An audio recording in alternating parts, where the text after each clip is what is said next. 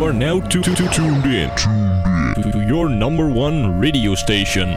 Willkommen zu dieser Episode des Radio.exe Podcasts. Mein Name ist Leon und das ist das Thema der heutigen Sendung. Die Gamescom gilt, gemessen an der Besucherzahl und Ausstellungsfläche, als die weltweit größte Veranstaltung für Computer- und Videospiele. Nach der Zwangspause durch die Pandemie fand die Gamescom wieder auf den 220.000 Quadratmetern der Hallen der Köln-Messe statt. Im ersten Teil legten wir den Fokus auf Spiele von unabhängigen Entwicklern.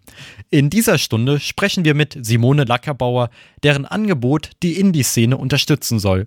Des Weiteren löcherten wir Maximilian Berndt vom BSI mit unseren Fragen und wir lauschten der Konferenz zur Eröffnung. Abschließend wage ich ein Fazit unserer drei Tage in Köln. Und ohne Verzögerung geht's direkt nach Köln zu unserem ersten Interview.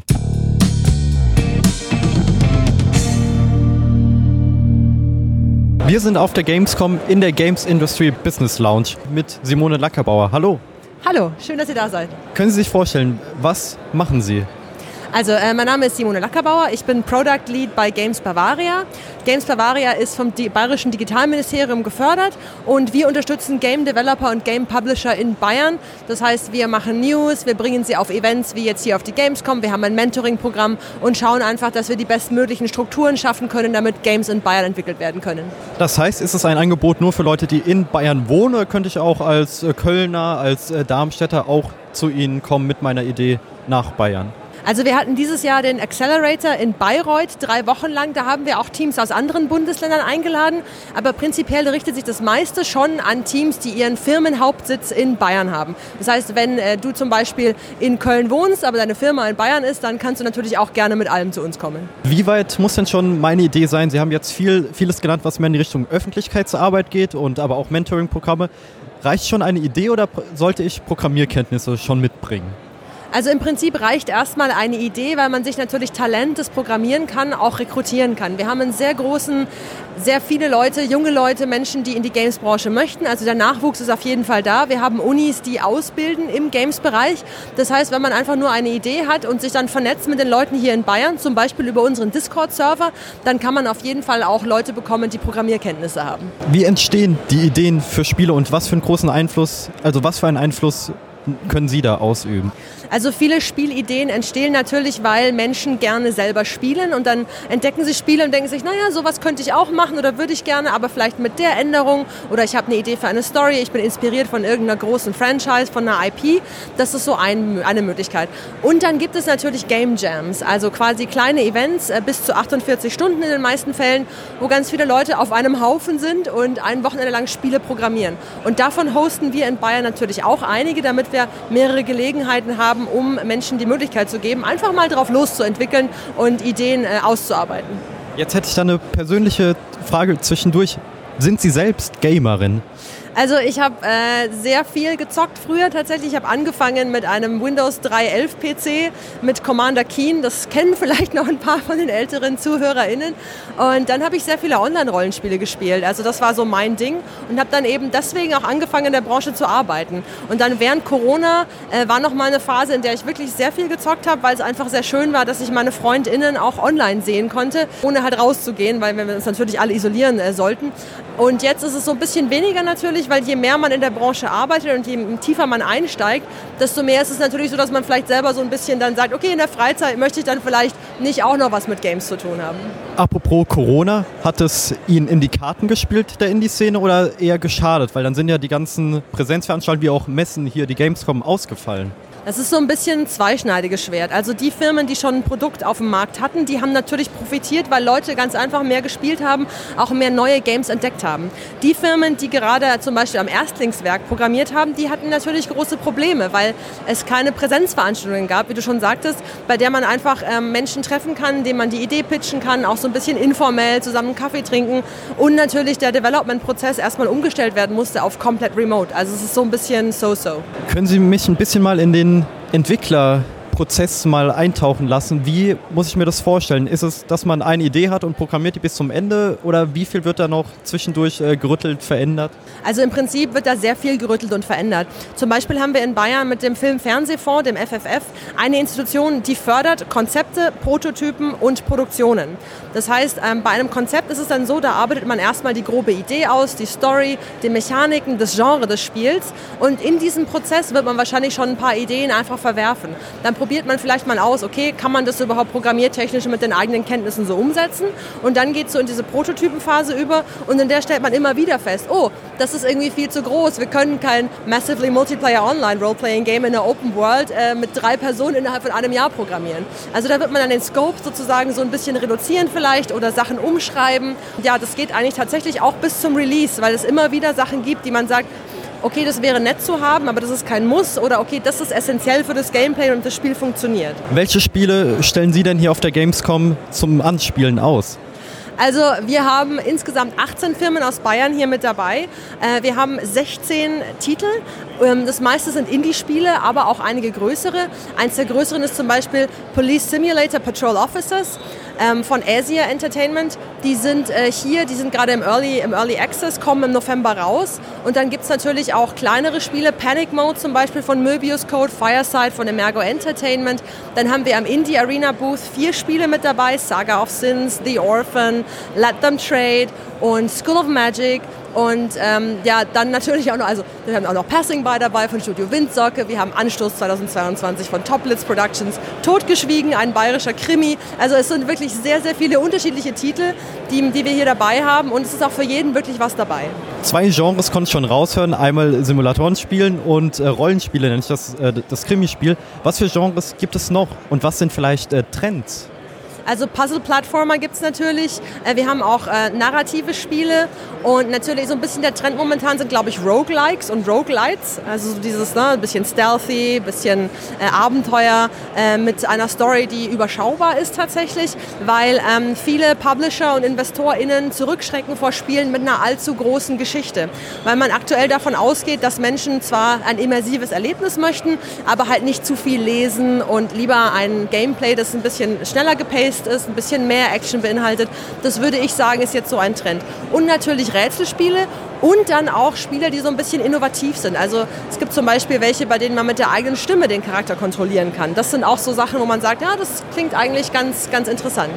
Ja. Gibt es das schon? Gibt schon, ja. Ist tatsächlich auch schon rausgekommen. Ist dieses Jahr nicht mit dabei, aber war jetzt noch so ein Beispiel, das mir eingefallen ist. Gibt es denn bei Indie-Spielen Plattformen, die eher bedient werden, Plattformen, die eher seltener bedient werden? Also es gibt ja heutzutage die Möglichkeit, äh, Smartphone, äh, dann PC, Konsolen, also für viele Indie-Developer ist ähm, PC so das Go-To so ein bisschen, weil man eben auf Steam, auf der Plattform, sehr viel Reichweite auch erzeugen kann. Andererseits sind da natürlich so viele Spiele, dass man auch so ein bisschen untergehen kann, wenn die eigene Steam-Page nicht wirklich gut gepflegt ist. Ähm, Xbox und Playstation sind natürlich ein bisschen komplex, weil man ja die, die, das eigene Spiel immer portieren muss und gucken muss, okay, funktioniert das auch alles wirklich? Und die Freigabeprozesse können teilweise auch etwas länger dauern. Mobile ist relativ ähm, einfach auch zu machen, ist aber natürlich so, dass Mobile Games bei vielen GamerInnen immer noch nicht so richtig vollwertige Spiele sind. Das heißt, ja, also ich würde sagen, PC und die Switch zum Beispiel, das ist natürlich auch eine sehr breite Plattform, die viele Zielgruppen anspricht. Das sind so die, die Plattformen, wo man sagt, es ist wahrscheinlich am zugänglichsten. Wir haben schon vor einer ganzen Weile im Kampf rund um Epic Games, äh, Google und äh, Apple mitbekommen, dass die Spiele rausgeflogen sind, weil man nicht nach deren Spielregeln gespielt hat. Ist das auch ein Problem für Indie-Games, wenn man nicht nach den Regeln von zum Beispiel Steam spielt und produziert. Ja, also ich glaube, als Indie-Developer ähm, ist man schon eher geneigt, sich diesen Regeln auch erstmal zu beugen, weil man ja sich gut stellen möchte mit allen Plattformen und eben verhindern möchte, dass sowas passiert, dass eben Spiele rausfliegen. Ich denke schon, dass es ein bisschen den kreativen Prozess auch einschränkt, weil man halt relativ früh im Development auch schon berücksichtigen muss, okay, welches sind die Restriktionen, an die ich mich halten muss, damit ich da quasi nicht rausfliege. Haben Sie einen Tipp, wie man sein Lieblings-Indie-Spiel denn unterstützen kann? Also es hilft allen Indie-Spielen, wenn man auf deren Webseite guckt und schaut, okay, haben die einen eigenen Discord-Server, haben die Social-Media-Kanäle und vor allem beim Discord dann wirklich joint und aktiv mitmacht, weil viele Indies da auch dann immer Beta-Tester suchen, ähm, dass sie halt einfach ein bisschen Feedback fürs eigene Spiel bekommen. Was auch super hilft, ist, wenn man eins der Spiele zum Beispiel als Demo oder im Early Access streamt, wenn man selber Streamerin ist. Das haben wir letzte Woche auch gemacht mit ähm, 15 Titeln und bayerischen StreamerInnen. Da haben wir vier Tage durchgestreamt, jeweils sieben Stunden. Und das ist natürlich super, weil dann äh, die Spiele auch so ein bisschen Exposure bekommen. Und natürlich, wenn sie auf Steam sind, unbedingt Wishlisten. Das hilft auch sehr. Was haben Sie davon als Games Bavaria, die Spiele zu unterstützen? Sie veröffentlichen die ja nicht selbst als Publisher, richtig? Genau. Also wir sind ja, wie gesagt, gefördert vom Bayerischen Staatsministerium für Digitales. Also unser Interesse ist nicht monetär. Unser Interesse ist, dass wir den Games-Standort Bayern stärken und allen, die kommen möchten, sagen, hey, wenn ihr ein Spiel in Deutschland entwickeln wollt, dann kommt nach Bayern, weil wir die besten strukturellen Bedingungen haben. Wenn ich sehe, dass wir eben 180 Teams in Bayern haben, die Games entwickeln, kleine Studierendenteams, EinzelentwicklerInnen, aber auch Firmen mit drei bis 50 MitarbeiterInnen, dann ist es einfach eine wunderschöne, diverse Landschaft, die wir halt natürlich nach außen immer kommunizieren können. Der Game e.V. hat letztes Jahr zum Beispiel Bayern als das Bundesland ähm, gewählt, in dem es am besten ist, Spiele zu entwickeln. Das ist für uns natürlich super, weil wir dann eben zeigen können, hey, Games Made in Bavaria sind wirklich großartig. Wir unterstützen die und können dann eben so coole Sachen machen, wie hier 18 Spiele zu präsentieren auf der Gamescom, von denen wir auch wirklich überzeugt sind. Also unser Interesse ist wirklich zu sagen, wir unterstützen die DeveloperInnen so gut wir können mit allem, was sie brauchen. Nur Geld dürfen wir ihnen leider nicht direkt geben. Vielleicht dann als Anschlussfrage, Sie dürfen denen kein Geld direkt geben. Heißt, Sie geben denen Ressourcen und Ideen oder wie helfen Sie denen? Also ja, Ressourcen, zum Beispiel hier auf der Gamescom sind wir am Indie Arena Booth in Halle 10.2 und bei Indie Area Home of Indies. Da haben wir den Firmen 50 Prozent des Standpreises sozusagen erlassen, weil wir die Stände gekauft haben und sie rabattiert weiterverkauft haben an unsere Firmen, damit sie da ein bisschen Geld einsparen können, dass sie halt nicht so ein ganz großes Investment haben. Wir unterstützen dann hier konkret auf der Messe auch, wenn zum Beispiel irgendwas festgeklebt werden muss oder wenn ähm, Gäste aus der Presse kommen, dass wir so ein bisschen auch helfen, die rumzuführen. Das ist so eine Sache. Ähm, dann natürlich PR Pressearbeit allgemein. Wann immer wir ein Event haben, ist das mit dabei, damit eben große Medien, sowohl ähm, Special Interest als auch General Interest Medien auf die Games aufmerksam werden. Dann das Mentoring-Programm, das ich schon erwähnt habe, da schauen wir einfach, wenn ein Developer kommt und sagt, hey, ich habe hier ein Game Design-Problem oder wir möchten unsere Firma gründen, wissen aber nicht, wie das geht, dann sagen wir, hey, wir haben eine, einen Expertin aus der Branche, der die euch helfen kann, einfach diesen Step zu meistern. Und dann natürlich sowas wie, dass wir auf unseren Social Media Kanälen News reposten von den bayerischen Gamesfirmen, dass es ab und zu Artikel gibt mit Sachen, die die Gamesfirmen gerade machen. Wenn ein Release ansteht von einem Game, dann pushen wir das auch. Also einfach so ein bisschen ja, Sichtbarkeit schaffen, äh, unterstützen punktuell, wenn der Bedarf da ist und so Events machen. Es gibt auch sowas wie ähm, Pizza Playtest. Bei uns, das kam aus der Game Dev Community. Also eine Firma hat gesagt, Mensch, wir hätten gerne so ein Event, wo einfach Game DeveloperInnen zusammenkommen und die Spiele gegenseitig testen. Das unterstützen wir, indem wir die Pizza zahlen zum Beispiel. genau, also das sind so die Sachen, wo wir so ein bisschen unter die Arme greifen. Und das meist, meistens ist es nicht so, dass irgendwie Ideen fehlen. Also ich habe glaube ich, kein Team bisher kennengelernt, die sagen, boah, wir sind jetzt ein Game Development Team, wir haben aber keine Ahnung, was für ein Spiel wir programmieren sollen. Es ist mehr so, dass die Ideen in der Schublade darauf warten, dass sie endlich entwickelt werden können. Nochmal, um ein, um ein vorheriges Thema aufzugreifen. Man kommt einfach zu euch, um dann eine Idee zu präsentieren. Wie macht man das? Genau, also auf games-bavaria.com gibt es einen Abschnitt, der heißt Games Werk. Das ist unser Mentoring-Programm. Und da gibt es dann auch wirklich ein Formular, das man ausfüllen kann, wenn man konkret Mentoring möchte. Und ansonsten mail at games-bavaria.com ist unsere Sammel-E-Mail-Adresse. Also wenn es irgendwie sagt, hey, äh, wir haben eine Idee für ein Event in Bayern, das wir gerne machen würden, könnt ihr da unterstützen? Oder ähm, ich brauche einen Kontakt zu einer Firma, die XY macht, dann einfach eine E-Mail schreiben. Wir antworten nicht immer sofort, weil wir sehr viele Anfragen bekommen, aber wir bemühen uns da alle wirklich zu versorgen. Dann vielen lieben Dank. Ähm, ich glaube, wir sind jetzt alle um einiges schlauer, äh, wie man Games in Bavaria entwickeln kann. Vielen Dank euch, dass ihr da wart, hat mich sehr gefreut und wie gesagt, kommt gerne auch ihr auf unseren Discord, linktree slash Games Bavaria, das sind alle unsere Social-Kanäle und ja, wir freuen uns. Dankeschön.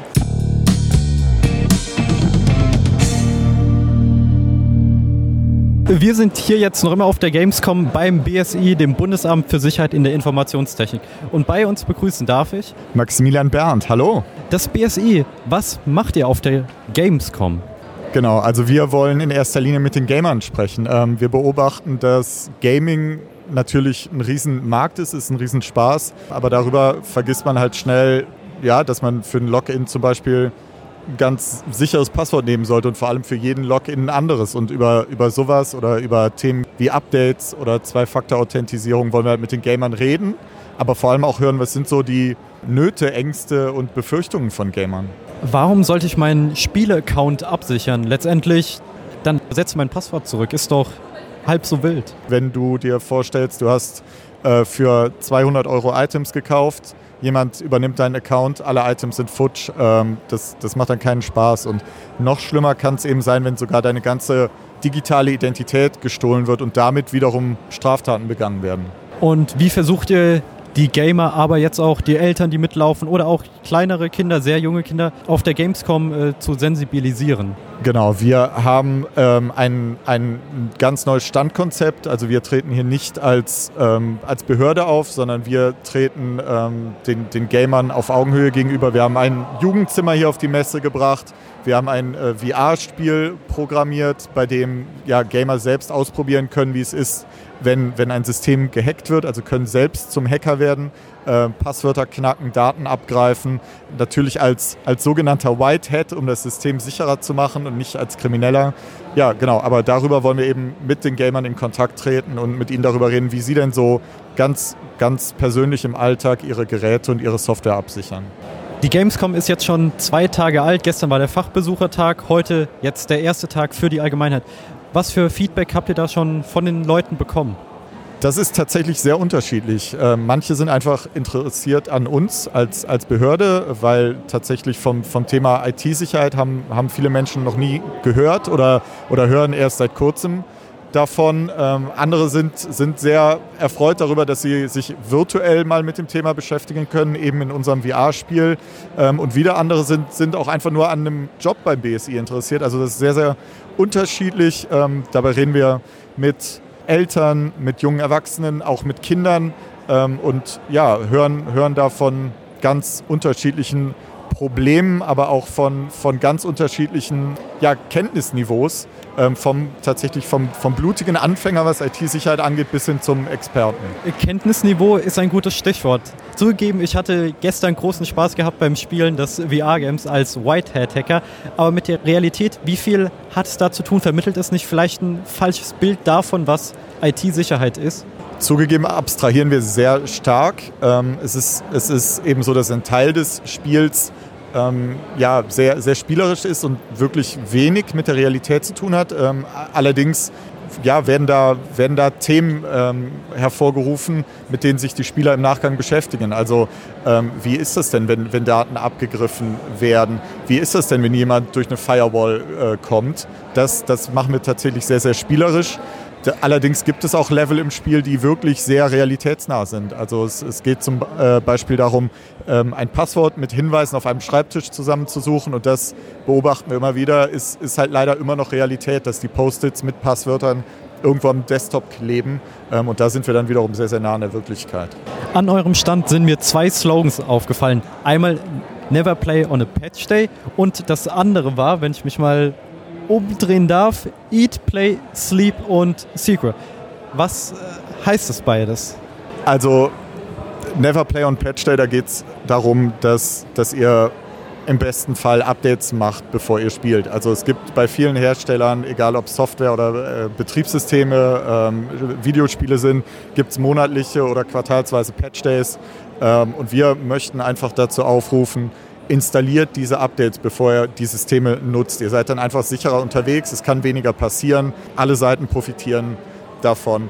Und ähm, bei Eat, Play, Sleep, Secure geht es uns einfach darum zu sagen, Leute, automatisiert das. Also lasst das, lasst das ähm, zur Gewohnheit werden und richtet auch in den Geräten direkt, wenn ihr, wenn ihr sie installiert oder zum ersten Mal startet, automatische Updates ein. Ähm, das ist in der Regel viel, viel einfacher, als sich dann im Nachgang mit den ganzen Themen zu beschäftigen. Jetzt könnte man ja auf die Idee kommen, wenn das Ganze so viel Aufwand ist, auch wenn ich das automatisieren kann. Ich muss es erstmal getan haben.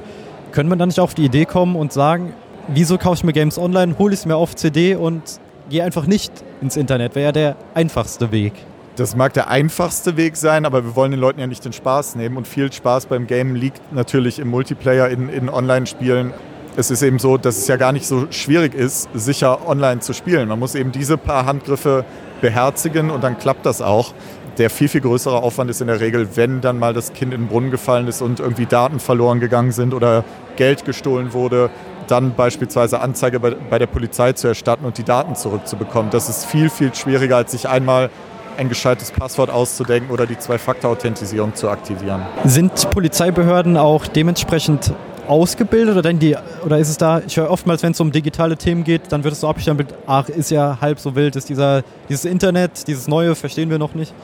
Tatsächlich kann ich da gar nicht so viel zu sagen, was, wie die Polizeibehörden aufgestellt sind. Das, als BSI ähm, können wir sehr viel dazu beitragen, dass die Produkte sicherer werden, dass, dass Verbraucher sich auch sicher verhalten, dass sie eben wissen, worauf es ankommt und dass sie eben auch wissen, an wen sie sich wenden können. Und dazu zählt dann am Ende auch die Polizei, die dann die Anzeige zum Beispiel aufnehmen muss und auch ähm, ermittelt in digitalen äh, Straftatfällen. Dann hätte ich noch eine persönliche Frage. Sie sprechen dann im Namen des äh, BSI hier auf der Gamescom, aber wie strikt halten Sie denn selbst all diese Regeln ein? Heißt überall komplexe Passwörter, verschiedene Passwörter, Zwei-Faktor-Authentisierung? Ja, also tatsächlich mittlerweile ja, aber ich muss zugeben, bevor ich zum BSI gekommen bin, war das, sah das auch bei mir anders aus. Ähm, in der alltäglichen Beschäftigung mit dem Thema, aber vor allem auch mit Fällen, äh, mit Schadensfällen, also wenn uns Menschen eben berichten, was ihnen zugestoßen ist, da ähm, ändert man dann doch seine Meinung und investiert dann ein, zwei Mal ähm, wirklich ein bisschen Mühe und, und macht seine Geräte und äh, Systeme sicher. Als BSI markiert ihr oder warnt ja vor ähm, gefährlichen Produkten, weil sie Sicherheitslücken haben beispielsweise. Macht ihr das auch mit Videospielen? Bisher ist mir kein Fall bekannt, ehrlich gesagt, aber theoretisch ja. Also wir warnen vor IT-Produkten, sobald sie eine, eine relevante Sicherheitslücke aufweisen und die Bevölkerung oder die Infrastruktur bedrohen. Und das kann natürlich auch ein Videospiel sein. Hier von der Gamescom am Stand des BSI mit Maximilian Berndt. Vielen Dank. Danke euch.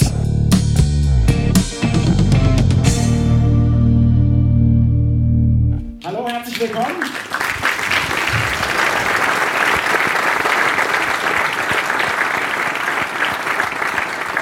Guten Abend, alle Gäste im Saal. Guten Abend, alle, die per Stream zuschauen zur politischen Eröffnung der Gamescom 2022.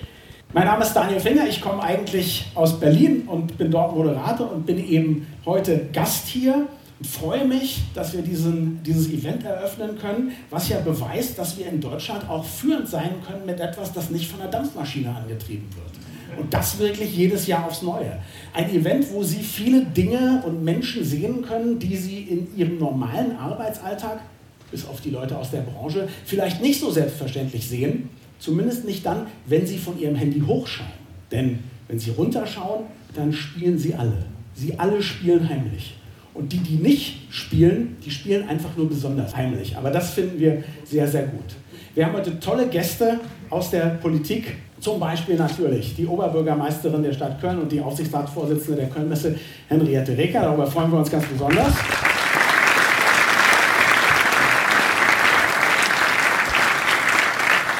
Und ganz genauso freuen wir uns über den Ministerpräsidenten von Nordrhein-Westfalen, Henrik Wüst. Schön, dass Sie dabei sind.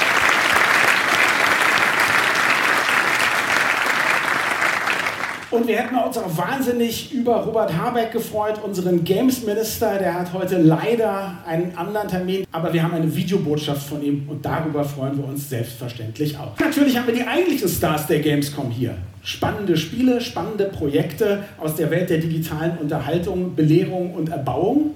Und nun möchte ich die Bühne aber einem Mann überlassen, der sich vor jeder Gamescom so dick Profil unter die Schuhe machen lässt. Der Geschäftsführer des Game, Felix Falk. Ein herzliches Willkommen zu Gamescom 2022. Sie können mir glauben, ich bin total überglücklich, dass wir uns heute hier wieder persönlich treffen können. Wir als Games-Branche, die ganze Community, wir haben drei Jahre darauf gewartet, jetzt ist es endlich soweit und wir sind überglücklich. Aber auch in den letzten zwei Jahren, in den rein digitalen Jahren, haben wir gesehen, wie groß die Bedeutung von Games ist. Games sind noch mal wichtiger geworden. Games haben äh, ganz viele Menschen glücklich gemacht, unterhalten, haben für Wohlbefinden gesorgt, haben die Menschen zusammengebracht, auch gerade in der schweren Zeit der Pandemie. Games sorgen für Innovation, helfen sogar Kranken oder motivieren Kinder beim Lernen. Die große Bedeutung spiegelt sich auch im Leitthema der Gamescom wieder. Games, das Herz der Popkultur. Denn Games sind das erfolgreichste Unterhaltungsmedium unserer Zeit und ganz viele andere orientieren sich daran. Früher, ganz klassisch, kennt man den Film zum Buch. Heute gibt es das Buch zum Spiel, die Mode zum Spiel oder den Tanz zum Spiel. Und das ist eine Situation, wo diese große Bedeutung natürlich auch eine Verantwortung mit sich bringt. Ähm, wie es in Spider-Man so schön heißt, with great power comes great responsibility. Auch diese Verantwortung nehmen wir sehr ernst als Games-Branche. Zurück zur Bedeutung der Games-Branche, die wir jetzt gerade so intensiv erleben können und die wir, die wir sehen das ist auch genau der Grund, warum wir als Games-Standort Deutschland noch wichtiger werden wollen. Und wir wollen eben nicht nur gut sein im Konsumieren von Spielen, wir wollen genauso produzieren, wir wollen mitgestalten, wir wollen mitverdienen und wir wollen die Innovationen auch hier in Deutschland haben. Die Games-Förderung hat den Startschuss gegeben und wir sehen, dass wir eine richtige Gründungswelle im Moment haben. Ganz viele Studios gründen sich. Wir sehen, dass wir einen Fachkräftezuwachs haben und das sind nur die kurzfristigen Effekte. Denn die langfristigen Effekte, die Spiele sind ja zum Teil noch gar nicht auf dem Markt, die langfristigen Effekte kommen erst noch. Also der, der Umsatz mit den Spielen, die zusätzlichen Innovationen, die in Deutschland entstehen, die zusätzlichen Steuereinnahmen und auch die Ansiedlung aus dem Ausland, das ist genau das, was den Standort in Zukunft noch größer macht. Wir müssen uns klar sein, das ist eine Aufholjagd, die kein Sprint ist, das ist ein Marathon. Und wir sind so ungefähr bei Kilometer zwei. Ähm, die anderen Standorte weltweit, die warten auch nicht. Sie laufen mit. In unserem Ziel müssen wir noch weiter nach vorne gehen. Und deswegen ist es auch ganz wichtig, dass ähm, die Fördermittel, die wir haben und die durch die Bundesregierung bereitgestellt werden, dass die immer wettbewerbsfähig sind, international vergleichbar sind. Das muss also mit dem Bedarf ansteigen und da haben wir im Moment noch eine Herausforderung, weil im Bundeshaushalt äh, steht im Moment noch drin, dass die Mittel vielleicht sogar gesenkt werden. Das wäre genau das falsche Signal weltweit sondern ähm, wir müssen den anderen Ländern auch zeigen, dass wir ein ernstzunehmender Standort sind. Nicht nur England, Frankreich, Kanada sind da wichtige Standorte, auch Australien, unser Partnerland der diesjährigen Gamescom. A warm welcome to my dear friend Ron and everybody from the partner country Australia. Jetzt können Sie natürlich berechtigterweise fragen, und das ist auch richtig, wie passt eigentlich das, was ich jetzt gerade sage, in die politische Gesamtgemengelage? Wir haben eine Klimakrise, wir haben den Ukraine-Krieg, wir haben eine Energiekrise. Games sind ein absoluter Schlüsselfaktor und in Zeiten, wo wir erleben, wie wirtschaftliche, technologische Abhängigkeiten von anderen Standorten uns zurückwerfen, können wir jetzt die richtigen Weichen stellen, damit wir morgen eben nicht in der Gamesbranche so abhängig sind. Ich bin total dankbar für die breite politische Unterstützung bei diesem Thema. Warum sich das lohnt, das sehen wir natürlich hier auf der Gamescom, wo wir die Potenziale von Spielen nirgendwo besser erleben können als auf dem auch in diesem Jahr weltgrößten Festival für Games. Und ich freue mich, dass Sie ähm, dieses mit mir zusammen erleben und wünsche Ihnen viel Spaß auf der Gamescom 2022. Vielen, vielen Dank.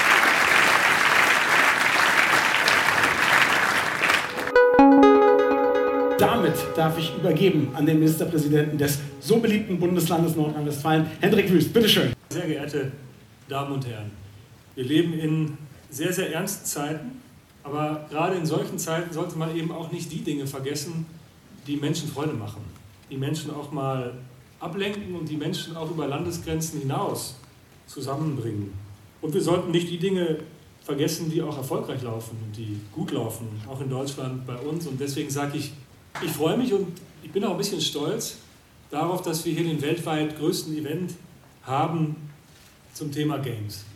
Und ich bin offensichtlich nicht der Einzige, denn ich habe hier heute nur fröhliche Gesichter gesehen. Manchmal sieht man schon am ersten Tag einer Messe Menschen, die von einem Fuß auf den anderen, weil man steht ziemlich viel und ja, nicht jeder hat bequeme Schuhe an. Ich habe heute nur Leute gesehen, die offensichtlich ziemlich gerne hergekommen sind. Und jetzt könnte man ja glauben, in so einer digitalen Branche, da müsste das doch total selbstverständlich sein, nach der Corona-Pandemie und nachdem man alles digital hat, auf sowas Analoges wie eine Messe einfach zu verzichten, weil das andere klappt ja auch. Ja, das mag auch alles klappen, aber ob Aussteller, Besucher, Entwickler oder Publisher, alle haben mir gesagt, gut, dass wir uns endlich wieder treffen.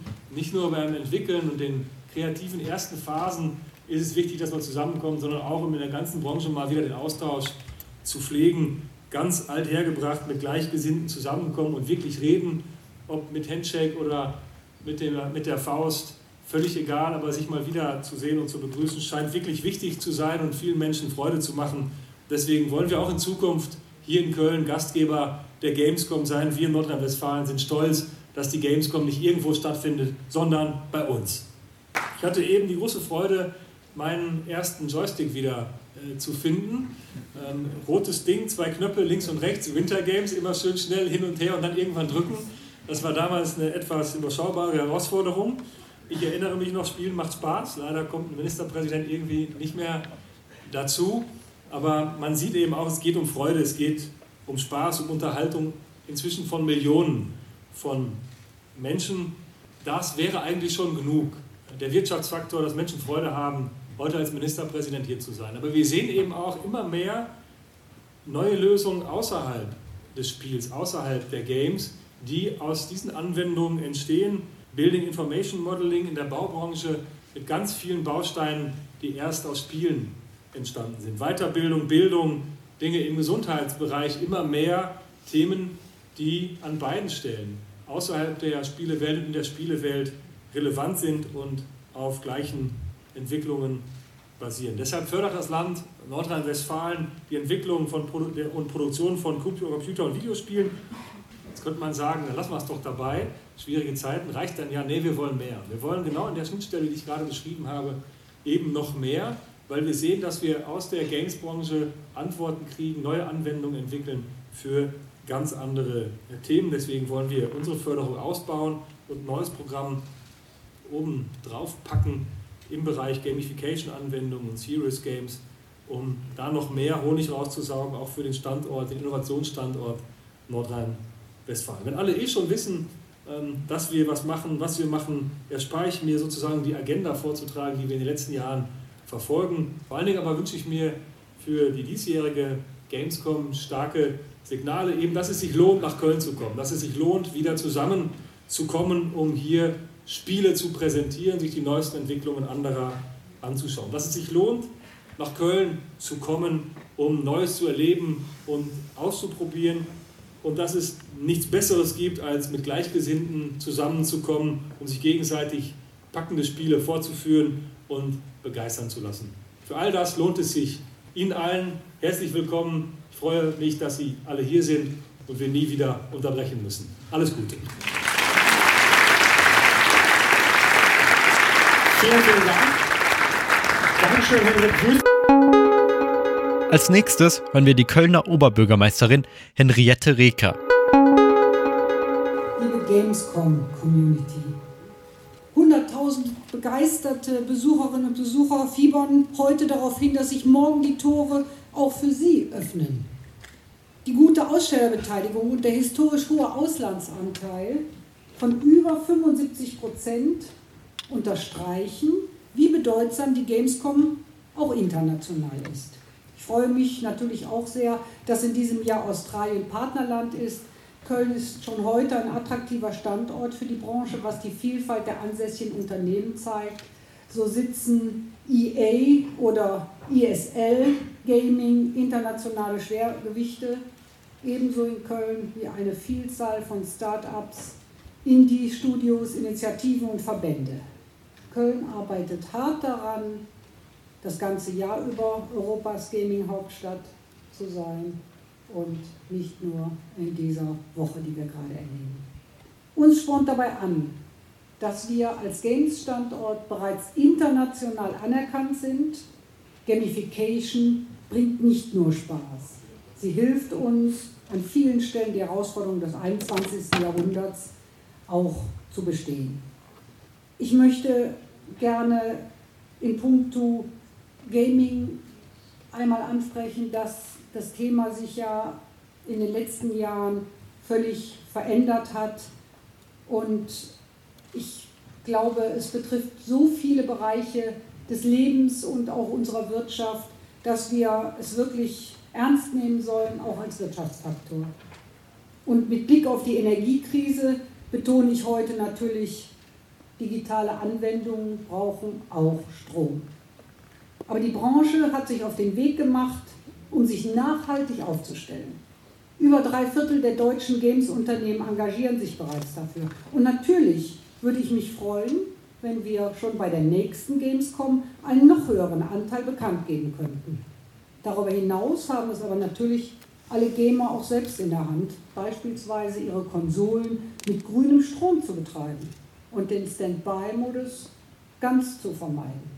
Spaß und Spielen müssen sich also nicht ausschließen, davon bin ich ganz und gar überzeugt. Und ich freue mich, wenn alle Games-Fans mitziehen und ihrem Teil zum Sparen beitragen. Als Kommune hat die Stadt Köln gemeinsam mit dem Land die Kölnmesse während der Pandemie gestützt, weil wir davon ganz und gar überzeugt sind, dass unsere Messen ein großer Gewinn sind für starke und innovative Branchen und unseren Städten Internationalität und auch einen wirtschaftlichen Mehrwert verleihen. Wenn wir auch in Zukunft auf Messen als Impulsgeber für die Wirtschaft setzen wollen, dann sollten wir heute schon deren Bedarfe mitdenken.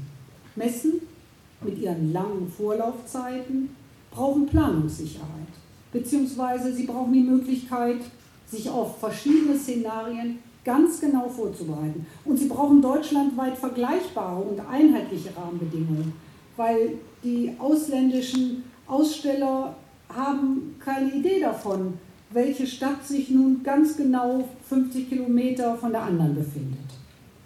Das gilt sowohl für die Pandemieregelung als auch für das Management der Energiekrise. Ich kenne keinen Veranstalter und kein Industrieunternehmen, der oder das nicht zu Einsparungen oder Hygienekonzepten bereit wäre. Doch um diese Verantwortung wahrnehmen zu können, ist Planbarkeit erfolgsentscheidend für die gesamte Wirtschaft. Meines Erachtens braucht es jetzt in dieser Lage eine gute, eine reibungslose Zusammenarbeit zwischen allen staatlichen Ebenen, damit wir als Gesellschaft gut durch die bevorstehende Zeit kommen. Wir könnten uns durchaus etwas bei den Gamern abgucken. Denn hier ist Teamplay im sogenannten Clan längst gang und gäbe. Ich freue mich darauf, wenn, uns, wenn wir uns wie die Gamer als Clan verstehen, der die Herausforderung gemeinsam und mit vereinter Kraft angeht. Auch wenn wir dann ganz unterschiedliche Konsolen bedienen. Aber zunächst bin ich dankbar, gemeinsam mit Ihnen die Gamescom 2022 eröffnen zu dürfen. Stadt, Land und Bund geben heute gemeinsam das Startsignal. Ich wünsche Ihnen allen, allen Ausstellenden, allen Gästen eine großartige Zeit hier auf der Messe und vielen Dank nochmals an Sie alle. Herzlich willkommen in Köln. Vielen Dank. Vielen Dank.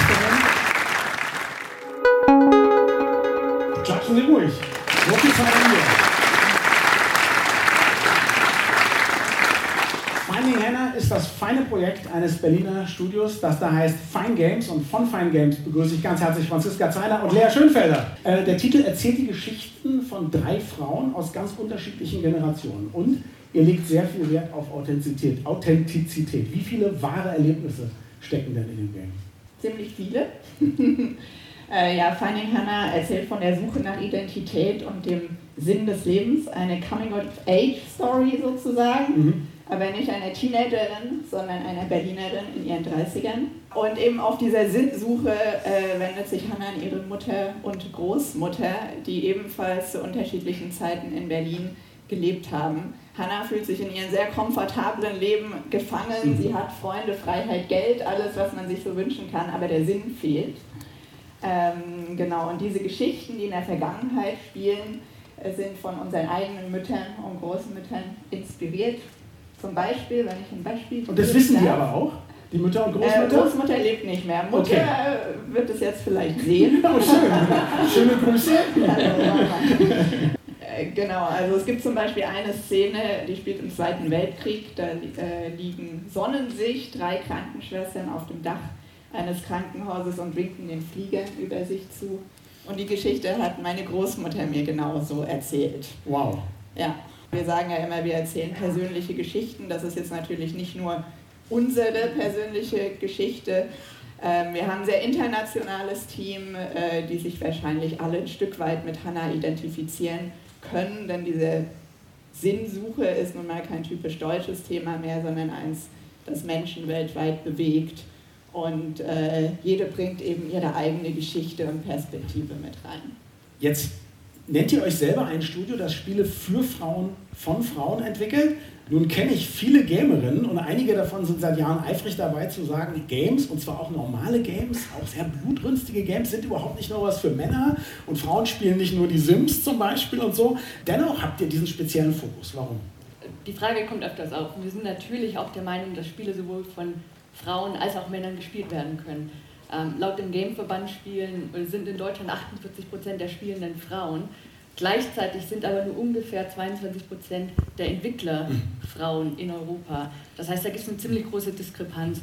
Was wir vielmehr hinterfragen, ist die Rolle, die Frauen ähm, in der Entwicklung von Spielen, als Charaktere in Spielen, aber eben auch als Zielgruppe spielen.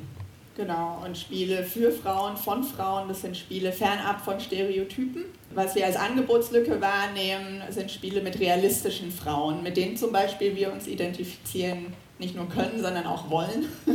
genau, und unser Versprechen ist, eine weibliche Zielgruppe ernst zu nehmen mhm. und ihre Erfahrungen und Lebensrealitäten auch in Spielen darzustellen. Ihr seid aber nicht böse, wenn ich als Gamer sage, das finde ich interessant, Sinnsuche, das Thema kenne ich auch, dann seid ja, ihr genauso mega, froh, natürlich. dass ich das als Mann ja, spiele. Ja. Okay, sehr, sehr schön. Jetzt habt ihr euch auch auf die Fahnen geschrieben, nicht nur gute Spiele zu entwickeln, sondern auch gesellschaftliche Verantwortung zu übernehmen. Was würde ich sagen für ein frisches Unternehmen? Auf eine Art sehr leicht ist, auf eine andere Art vielleicht sehr schwer ist. Wie sieht es bei euch aus? Ja, also wir sind, wir sind davon überzeugt, dass Firmen, die gesellschaftliche Verantwortung übernehmen, einen Wettbewerbsvorteil mhm. haben. Sei es äh, in, in der Vermarktung oder mhm. eben mit dem Talent. Ähm, Während die Politik eine feministische Außenpolitik verfolgt, stellen wir uns die Frage, wie könnte denn eine feministische Geschäftsführung aussehen? Mhm. Und ganz konkret versuchen wir zum Beispiel durch unsere Gehaltsstrukturen horizontale und vertikale Gehaltsunterschiede zu minimieren. Das heißt, wir wollen den Gender Pay Gap schließen. Mhm. Ähm, wir arbeiten ganz konkret zum Beispiel auch noch ähm, ähm alle 32 Stunden die Woche, damit alle unsere Mitarbeiterinnen und Mitarbeiter genügend Zeit für Care-Arbeit, für ein Hobby oder aber auch für ein Ehrenamt haben, ohne dass sie dafür ihre Arbeitszeit reduzieren müssen und somit wieder Einbußen haben. Genau. ganz gut bisher. Ja. Ich wollte gerade sagen, man, man merkt ja, dass ihr auch so wunderbare Spiele machen könnt. Vielen Dank, dass ihr das gemacht habt und weitermacht. Vielen Dank, dass ihr heute hier wart. Ähm, äh, ich hoffe auch, dass alle Frauen und Männer sich den Titel angucken. Franziska Zeiner und Lea Schönfelder stehen dafür. Dankeschön.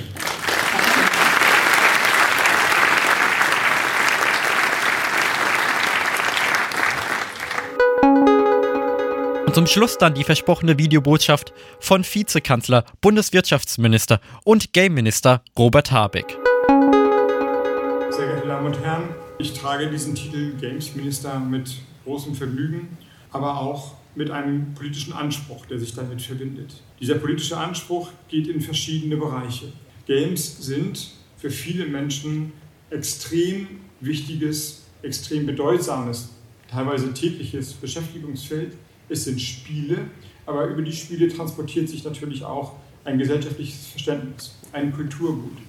Wie entwickeln wir über das Spielen ein gesellschaftliches Miteinander?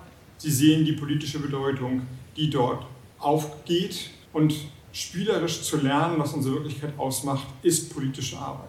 Nun gibt es solche und solche Games und ich will es auch nicht überfrachten, aber ich weiß, dass auch gerade im Bereich der politischen Bildung, im Umgang mit Klimawandel oder Naturschutz Games einen Beitrag leisten. Andere Games machen das nicht, das ist mir auch schon klar und die sollen auch ihren Raum haben. Aber Games als wachsender, als großer und für viele junge und ältere Menschen extrem wichtiger Inhalt des Alltags sind damit Teil der Reflexion, wie Gesellschaft sich in Zukunft entwickelt.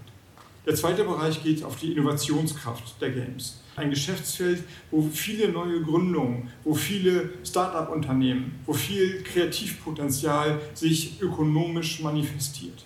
Das speziell zu fördern, also mit politischen Instrumenten dafür zu sorgen, dass die Innovationskraft von Games und damit der digitalen Unterhaltung auch hier, ja ich möchte sagen, gerade hier in Deutschland einen Standort findet und sich weiterentwickelt. Das ist die zweite wichtige politische Aufgabe. Mit den Mitteln des BMWK sind in den letzten Jahren mehr als 400 Spiele entwickelt worden, eine durchaus stolze Zahl. Und wir sehen, dass die Nachfrage nach weiteren Geldern, nach weiteren Spielentwicklungsunterstützungsmaßnahmen dramatisch zunimmt, eine hohe, eine, sich einer hohen Nachfrage erfreut. Das heißt, es gibt einen Bedarf dafür und äh, wir werden miteinander im Gespräch sein und bleiben, wie wir diesen Bedarf vernünftig kalibrieren, sodass wir, und ich hoffe, ich spreche auch für die Branche, die sowieso Mitnahmeeffekte möglichst verringern, aber das Kreativpotenzial für die Branche maximal heben. Und das ist der dritte Bereich, der noch nicht ganz so ist, wie ich ihn mir vorstelle, bei all dem, was der Markt leistet, bei aller Dynamik, bei aller gesellschaftlichen Bedeutung.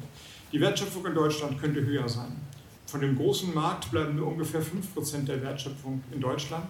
Das heißt, es ist und muss, sonst wäre ich ja kein Gamescom, Games Wirtschaftsminister für dieses Land.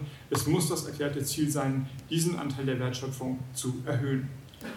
Die Förderung, die Start-up-Strategie, die verschiedenen Unterstützungsmaßnahmen, die wir aufgebaut haben, aber eben auch ein attraktiver Standort für die Arbeitskräfte, für die jungen oder auch älteren Menschen zu sein, die in dem Bereich sich betätigen wollen, das muss politisch flankiert und erweitert werden.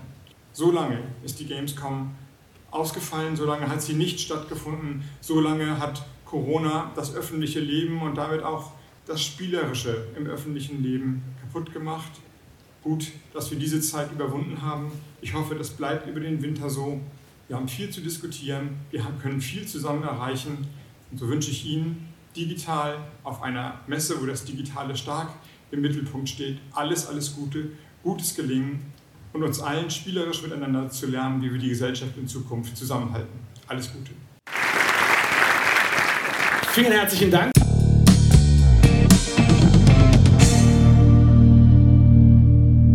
Die drei Tage im August zählen ohne Zweifel zu meinen Jahreshighlights. Das hat mehrere Gründe. Einerseits war die Gamescom meine erste Veranstaltung mit einem solchen Ausmaß. Sorry, Frankfurter Buchmesse und Musikmesse Frankfurt. Ich hoffe, ihr verzeiht mir eines Tages. Andererseits war es mein erstes Event, auf das wir und ich uns im Vorfeld vorbereitet und so aktiv als Reporter begleitet haben. Als Reporter habe ich die Gamescom mit Fragen im Hinterkopf besucht. Mich interessierte dabei, was ist die Gamescom? Damit meine ich nicht den ersten Absatz des Wikipedia-Artikels, sondern ich wollte wissen, was diese Messe eigentlich ausmacht. Zum anderen fragte ich mich, in welche Richtung sich dieses Mega-Event entwickeln wird. Dass die Gamescom eine Messe für Computer- und Videospiele ist, überrascht wohl niemanden. Schließlich steckt das englische Wort für Spiele, nämlich Games, im Namen. Daher wäre eine Gamescom ohne Games auch keine Gamescom mehr. Doch eins habe ich gelernt. Computerspiele stehen und standen nie für sich alleine. Heutzutage vielleicht nur deutlicher denn je. Klar, wer möchte, kauft ein Computerspiel, besiegt den Endgegner, legt es zur Seite, kauft das nächste Videospiel und beginnt damit wieder von vorne. Das kann auch mal angenehm sein, doch wie es in einer der Reden zur Eröffnung hieß, Computerspiele gehören zur Popkultur, denn sie schaffen Identität. Das beste Beispiel hierfür sind die zahlreichen Cosplayer, denen wir während unseres Messebesuchs begegnet sind. Bei Außenstehenden kann Cosplay durchaus für Verwunderung sorgen. Davon kann auch ich mich nicht freisprechen. Also, wer ohne Schuld ist, werfe den ersten Stein. Doch warum eigentlich? Schließlich schauen wir alle Filme und Serien mit Charakteren, die wir mehr oder weniger sympathisch finden. Im Fernsehen heißen diese Charaktere Barbara Schöneberger und Dieter Bohlen oder Oliver Welke und Jan Böhmermann, während es in Computerspielen Mario und Bowser sind. Wieso begegnen wir einer Aktivität, die Leidenschaft und Kreativität erfordert, mit Verwunderung? Dass die Games-Community nicht von den Problemen unserer Zeit befreit ist, ist einleuchtend. Allerdings sind viele Klischees längst überholt. Gamer, insbesondere diejenigen, die sich auf den Weg zur Gamescom nach Köln machten, sind keine kreideweißen Gestalten, die mit Chips und Softdrinks Tag ein, Tag aus vor der Konsole daddeln. Auch das Klischee der Sozialscheue kann ich nicht bestätigen. Im Gegenteil. Das beste Beispiel sind unsere Interviews mit Familien, die die Messe gemeinsam besuchten. Alle bereits gesendeten Interviews zur Gamescom findest du bei uns im Podcast-Feed, im Podcatcher deiner Wahl. Alle Personen, mit denen wir reden wollten, zeigten sich bereit. Auf der Frankfurter Zeil ist das wesentlich schwieriger und ich spreche hier aus Erfahrung. Doch was unterscheidet die Zeilpassanten von den Gamescom-Besuchern? Es ist wieder die Leidenschaft. Anders kann ich es mir nicht erklären, weshalb man als Indie-Entwickler etliche Stunden in die Entwicklung steckt, ohne die Gewissheit zu haben, dass sich die Arbeit zumindest refinanzieren wird, oder weshalb man teils Stunden in der Schlange steht, um für höchstens 15 Minuten ein Computerspiel spielen zu dürfen, oder um ein paar Worte mit seinem Vorbild wechseln zu dürfen. Auch das ist nicht neu. Konzerte, vielleicht sogar mit anschließender Autogrammstunde, sind keine Neuheit. Das sonst so friedliche Bild von der Gamer-Community bekam nur durch eine Auseinandersetzung zwischen zwei Streamern an den Besuchertagen Risse. Laut Wikipedia ist die Gamescom eine, Zitat, Messe für Computer und Videospiele. Das ist nicht falsch, doch dürfte ich den Eintrag ändern, würde er so lauten. Die Gamescom ist der Treff der Computer- und Videospielbranche. Wer an Computerspielen interessiert ist, findet hier nahezu das rundum sorglos Paket. Nicht nur auf der Seite der Konsumentinnen und Konsumenten, sondern auch auf Seite der Spieleentwickler. So erzählten uns Mitarbeiter der Spielengine Unity, dass sie auch vor Ort vertreten sind, um mit Menschen, die mittels Unity Spiele programmieren, in den direkten Austausch zu kommen und um ihnen bei möglichen Problemen face-to-face -face helfen zu können. Ebenso waren Anbieter von Diensten vertreten, die dafür sorgen, dass es Online-Spiele überhaupt geben kann. Damit ist die erste Frage geklärt. Bleibt noch eine übrig. Wohin wird die Reise gehen? Noch bin ich unschlüssig, ob die Gamescom ihre 20. Ausgabe erleben wird. Was mich zunächst zuversichtlich machte, war die schnelle Anpassungsfähigkeit an die gegebenen Bedingungen, sprich Online-Veranstaltungen in den Jahren 2020 und 2021. Dieses Jahr war es wieder eine Präsenzveranstaltung mit digitalem Begleitmaterial. Während der Hochphase der Corona-Pandemie war das reine Online-Format bestimmt ein Ersatz. Wie gut dieser Ersatz gewesen ist, kann ich nicht beurteilen, denn mir hingen Videokonferenzen irgendwann zum Ohr raus. Bei einem rein Online-Angebot vermute ich, dass das Event auf lange Sicht einige treue Seelen verlieren wird. Im Vergleich zu den Klischees klingt es bizarr, aber es würde der persönliche Kontakt fehlen. Verkleidet ihr euch für einen Abend auf dem Sofa? Wahrscheinlich nicht. Somit denke ich, dass es der Cosplay-Szene schaden würde. Außerdem würden der Indie-Szene die Zufallsbesucher fehlen. Indie-Spiele, mit denen wir im Team viel Spaß hatten, hätten wir bei einer Online-Vorführung wahrscheinlich niemals angeklickt. Apropos Indie-Szene. Diese fand ich auf der Gamescom ordentlich vertreten. Allerdings bezweifle ich, dass der Platz allein aus Barmherzigkeit zur Verfügung gestellt wurde. Das Fernbleiben namhafter Publisher wie Nintendo, Sony oder Electronic Arts, kurz EA, sorgte für Lücken in den Messehallen. Hintergrund sind wohl die Kosten für die Messestände sowie die Unsicherheit durch die Corona-Jahre. Nintendo präsentiert seine Neuheiten online in den regelmäßig stattfindenden Directs. Versteht mich nicht falsch, gerne können noch mehr Indie-Spiele auf der Gamescom vertreten sein, doch es braucht auch die namhaften Entwicklerstudios, um die Menschen nach Köln zu holen. So wie uns auch. Und damit ein letztes Mal zu unseren Außenreportern. Das war der Bericht zur Gamescom. Ich befinde mich auf der direkten Heimfahrt und die letzten Worte, ja, die kommen nochmal von der Gamescom inmitten aller Leute. Es sind drei Tage vergangen, 40.000 Schritte und zwei erschöpfte Reporter. Damit verabschieden sich Vergangenheitsleon und Vergangenheitsgaston und damit zurück ins Studio.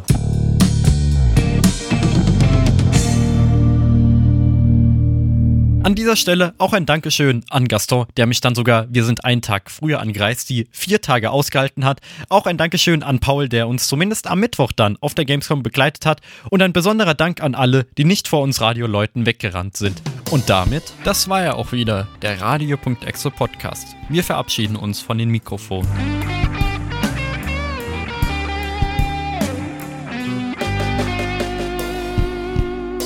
Das Technikmagazin Radio.exe hört ihr wie immer jeden vierten Sonntag im Monat ab 17 Uhr bei Radio Darmstadt via UKW 103,4 MHz, per DAB Plus von Juli bis Dezember oder im weltweiten Stream unter live.radiodarmstadt.de.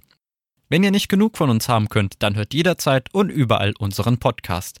Auf Apple Podcast, Google Podcast, Spotify, Deezer, TuneIn und wo immer auch sonst. Alle relevanten Links findet ihr auf unserer Website radioexe.de. Überall dort, wo es geht, freuen wir uns über Lob, aber auch Tadel. Wenn ihr uns kontaktieren möchtet, geht das entweder per E-Mail radio.exe@radiodarmstadt.de oder klingelt euch zu unseren Sendezeiten durch. Die Telefonnummer lautet 06151 87000. Ich sag's nochmal 06151 87000. Bleibt Radio Darmstadt weiterhin treu und hört unsere wöchentliche Sendung Young Power. Diese Show produzieren wir samstags live on air ab 17 Uhr. Macht's gut, haut rein und ciao.